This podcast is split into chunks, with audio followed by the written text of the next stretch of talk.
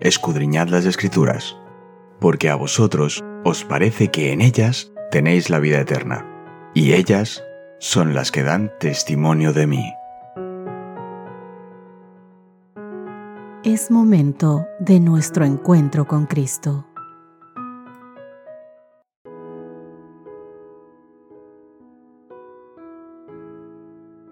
Hola, hola, ¿qué tal queridos amigos? Qué gusto poder encontrarme un día más. Un gran lunes para todos ustedes. Que Dios los bendiga infinitamente. Soy Cristina Rosas. Para mí, un gran placer, como te digo, cada día poder estar junto a ti, donde quiera que te encuentres en el país que te encuentres y en el lugar donde sea que estés ahora mismo haciendo tus actividades. Hoy nuestro título de estudio es Unidos en el Único. Y es con él con el que te quiero dar la inmensa bienvenida y el inicio a este estudio del día de hoy. Recuerda, hoy es lunes 7 de agosto y nuestro texto base para esta semana lo encontramos en el libro de Efesios, el capítulo 4, los versos 11 y 12. Y él mismo constituyó a unos apóstoles, a otros profetas, a otros evangelistas, a otros pastores y maestros, al fin de perfeccionar a los santos para la obra del ministerio, para la edificación del cuerpo de Cristo. Queridos amigos, ¿qué siete unos cita Pablo para respaldar su tema de la unidad de la Iglesia?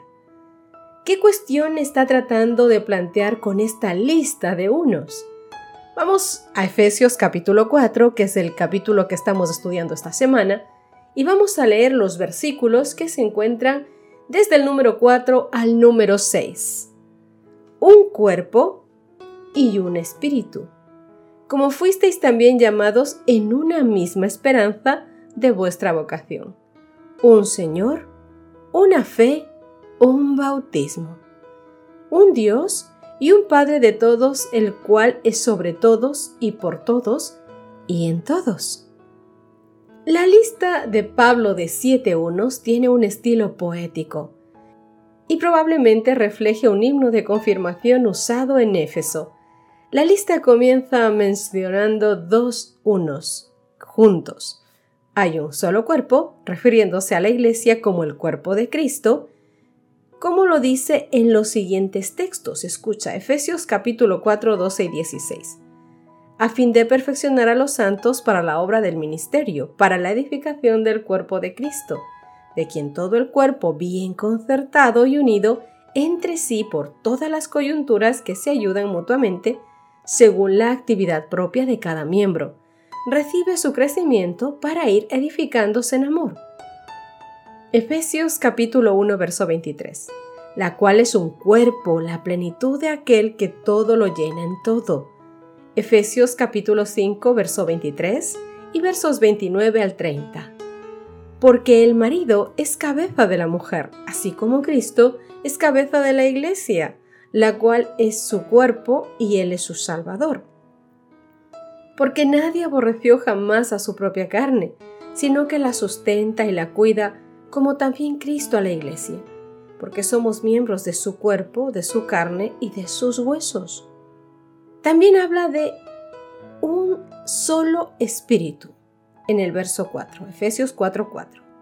El tercer uno es una misma esperanza de su vocación. Lo hemos leído ya en el verso 4. Ahora bien, compara esto que leímos de tercer uno de una misma esperanza de su vocación con lo que dice en Efesios capítulo 4, pero en el verso 1.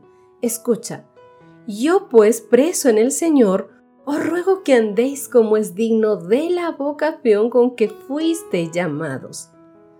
La lista luego ofrece tres elementos más. Un Señor, que es una referencia a Cristo, una fe, es decir, el contenido de lo que los cristianos creemos, y un bautismo. Veamos algunos textos que nos ayudan a comprender el tema de el contenido en lo que nosotros como cristianos creemos.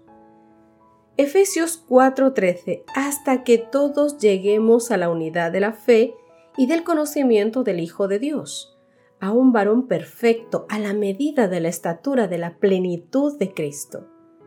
Colosenses capítulo 1 verso 23. Si en verdad permanecéis fundados y firmes en la fe, sin moveros de la esperanza del Evangelio que habéis oído, el cual se predica en toda la creación que está debajo del cielo, del cual yo, Pablo, fui hecho ministro. Colosenses capítulo 2 verso 7. Arraigados y sobreedificados en él, confirmados en la fe, así como habéis sido enseñados abundando en acciones de gracia. Gálatas 1 verso 23. Solamente oían decir, aquel que en otro tiempo nos perseguía, ahora predica la fe que en otro tiempo asolaba.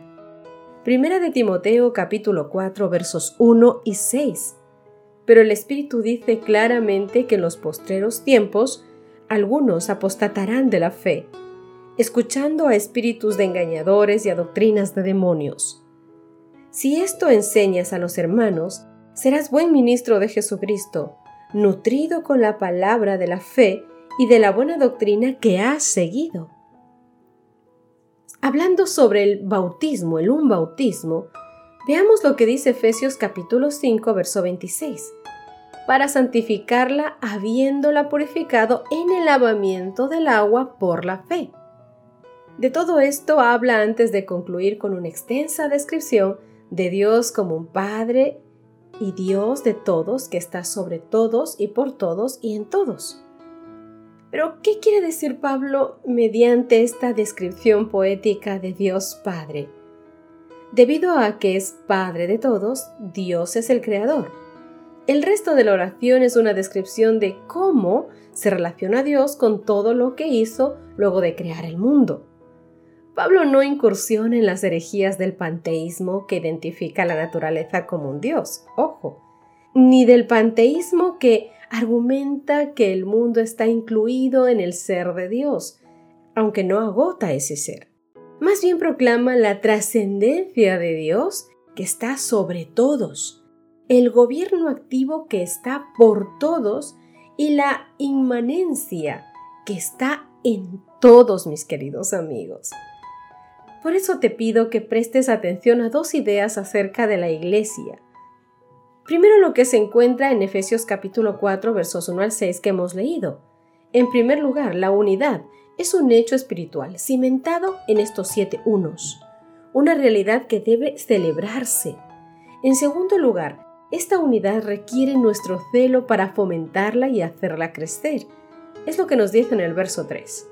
Y con frecuencia, queridos amigos, habrá motivos para llorar por nuestros errores al llevar esta unidad a la práctica. Sin embargo, te pido que pienses que más allá de nuestras fallas, debemos regocijarnos en la obra de Dios en Cristo, para la unificación de la Iglesia y en la realidad teológica de la unidad del Espíritu. Hacer esto nos capacita a ti y a mí para volver al arduo trabajo de proveer esta unidad pero con una nueva convicción de que al hacerlo estamos llevando a cabo la obra de Dios. Querido amigo, te pido que hoy te tomes tu tiempo.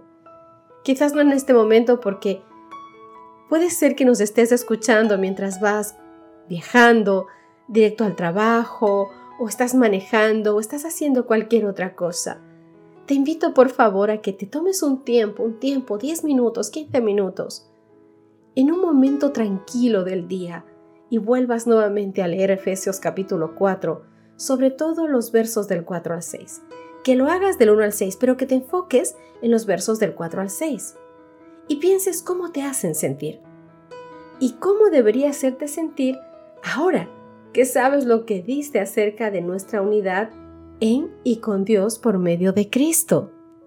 Queridos amigos, Dios está sacando un pueblo del mundo para colocarlo sobre la exaltada plataforma de la verdad eterna, los mandamientos de Dios y la fe de Jesús. Él quiere disciplinar y preparar a sus hijos.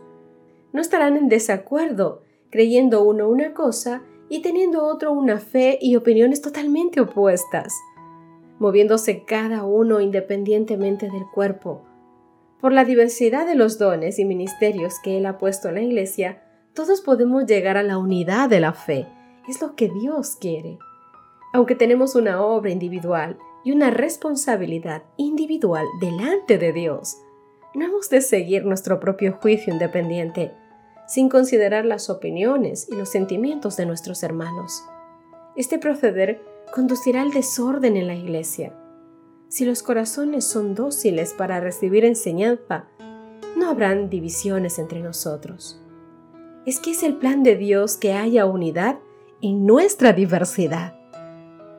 Entre los seguidores de Cristo debe existir la unión de los elementos diversos, uno adaptado al otro, y cada uno debe hacer su obra especial para Dios. Cada persona tiene su lugar en el cumplimiento de un gran plan que lleva la estampa de la imagen de Cristo. Uno es apto para cierta obra, otro tiene otra obra diferente para la cual está adaptado, y un tercero todavía tiene una capacidad totalmente diferente, pero cada uno debe ser el complemento de los demás. El Espíritu de Dios obrando en los diversos elementos y mediante ellos producirá armonía de acción. Debe haber un solo Espíritu Maestro, el Espíritu de aquel que es infinito en sabiduría y en quien los diversos elementos se reúnen en una unidad hermosa y sin par. Con este mensaje, mis queridos amigos, del primer ángel, Dios había enviado a la iglesia un aviso, un aviso que, de ser aceptado, habría curado los males que la tenían apartada de él. Si los cristianos hubiesen recibido el mensaje del cielo, humillándose ante el Señor y tratando sinceramente de prepararse para comparecer ante su presencia, el Espíritu y el poder de Dios se habrían manifestado entre ellos. La Iglesia habría vuelto a alcanzar aquel bendito estado de unidad, de fe, de amor que existía en tiempos apostólicos cuando la muchedumbre de los creyentes era un mismo corazón y de una misma alma, como nos cuenta Hechos capítulo 4, verso 32. Queridos amigos, antes de terminar nuestro estudio de hoy con una oración, quiero dejarte con lo que dice Efesios 4, versículos del 3 al 5, para que lo medites durante el día. La unidad del Espíritu en el vínculo de la paz. Hay, dice, un mismo cuerpo, un mismo Espíritu, así como fuisteis llamados en una misma esperanza de vuestra vocación. Un mismo Señor, una misma fe, un mismo bautismo. Queridos amigos, oremos para terminar nuestro estudio de hoy. Oh Papá Dios, ¿cuántas veces te hemos fallado? Cada que abrimos, Padre, tu palabra, cada que vemos y recordamos, Dios mío, y descubrimos más cosas en ella, nos damos cuenta aún más, Señor, de lo limitado que es nuestro corazón, de tantas cosas que, sin saberlo, nos hemos dado cuenta que hemos hecho mal. Oh Señor, permite que en nosotros no haya división, sino que tu presencia, Cristo Jesús y Cristo Jesús crucificado, sea la unidad en todos nosotros. Que el verte a ti, el recordarte a ti, el tenerte a ti, el ver tu reinado en nuestros corazones, nos permita llenarnos de tu amor y poder expandirnos hacia nuestros hermanos con tu amor. Mirarlos a todos a través de tus ojos y sobre todas las cosas considerar cada día, Dios mío, que así como tú tienes misericordia, paciencia con nosotros en gran manera, ¿cómo no hemos de tener nosotros con nuestros hermanos, que somos simples, simples seres humanos más pecadores que el que se sienta a mi lado? Por favor, Dios mío, pon en nosotros tu carácter y haz de nosotros hijos e hijas conforme a tu corazón. Quédate, oh Dios, en nuestras vidas. Hágase, Señor, tu voluntad y junto con el perdón de nuestros pecados, Papá Dios, nos postramos a tu trono de gracia para que, Señor, se haga tu voluntad en nuestras vidas. En el dulce nombre de Cristo Jesús. Amén y amén. Mis queridos amigos, sin más, terminamos nuestro estudio de hoy y te dejo la invitación de que nos acompañes mañana. Dios te bendiga. Gracias por acompañarnos. Te recordamos que nos encontramos en redes sociales. Estamos en Facebook, Twitter e Instagram como Ministerio Evangelike. También puedes visitar nuestro sitio web www.evangelike.com.